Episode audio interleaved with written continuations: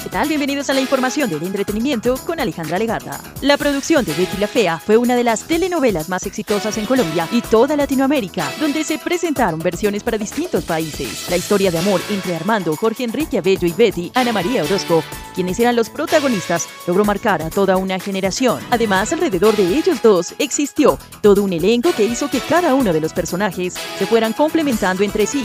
Algunos de los más recordados fueron los papeles de las mujeres del cuartel de las feas, el grupo de amigas de Betty conformado por Aura María, Sofía, Inesita, Berta, Mariana y Sandra. Recientemente se conocieron detalles de la vida y la trayectoria de María Eugenia Arboleda, quien dio la vida de Mariana como la secretaria de Marcela, novia de Armando. Según contó a los medios nacionales, la actriz dejó la televisión para poderse dedicar a su esposo y a su hijo de 11 años, con quienes viven en los Estados Unidos. Mariana ahora se visualiza como una profesora de teatro en la Universidad de Atlanta, en Georgia, y directora de montajes de teatro.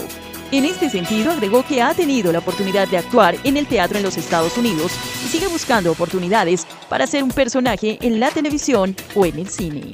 Entre otras noticias del espectáculo, Gasolina de Daddy Yankee fue incluida en un listado del Congreso de los Estados Unidos. Cada año el Congreso de los Estados Unidos publica una lista llamada Registro Nacional de Grabaciones de la Biblioteca del Congreso, en la que incluyen 25 canciones que definen como unos tesoros de audio dignos de preservación para todos los tiempos en función de su importancia cultural, histórica o estética.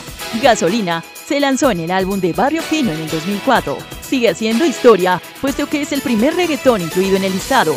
Anteriormente, fue la primera en el género en ganar un premio de los Grammy Latinos. El álbum debutó como número uno en la lista de los Billboard y fue incluido entre los mejores 500 álbumes de la historia en el listado de la revista Rolling Stone. La Tienda Express. Llegó la Tienda Express el más espectacular programa de fidelidad para tenderos y consumidor final. La Tienda Express, módulo de mercadeo y radio promocional que se comunica con los tenderos a través de la radio. La Tienda Express. Mayores informes en el 315-545-3545. La Tienda Express.